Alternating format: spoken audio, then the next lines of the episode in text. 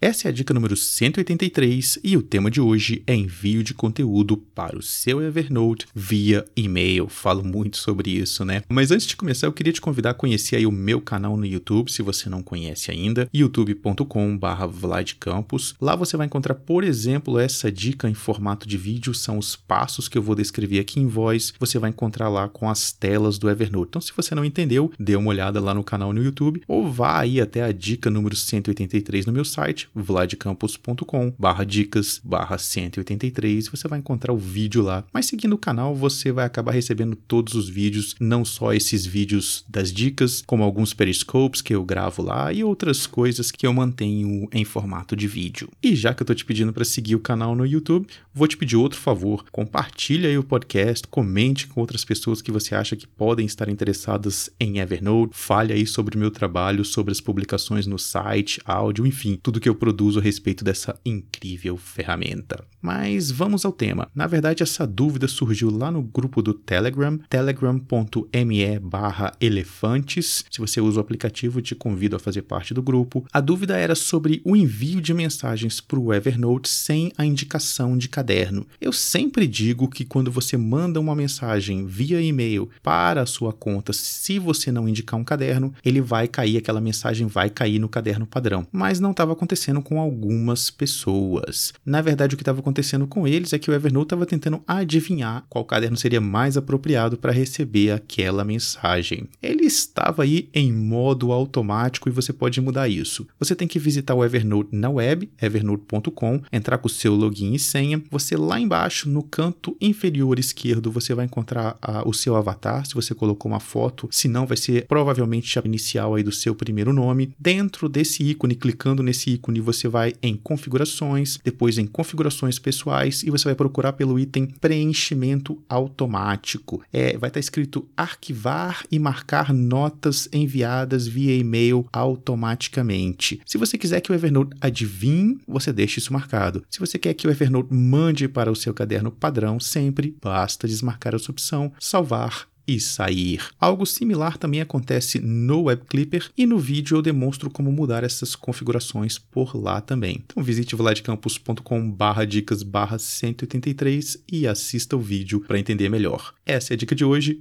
um grande abraço e até o próximo episódio.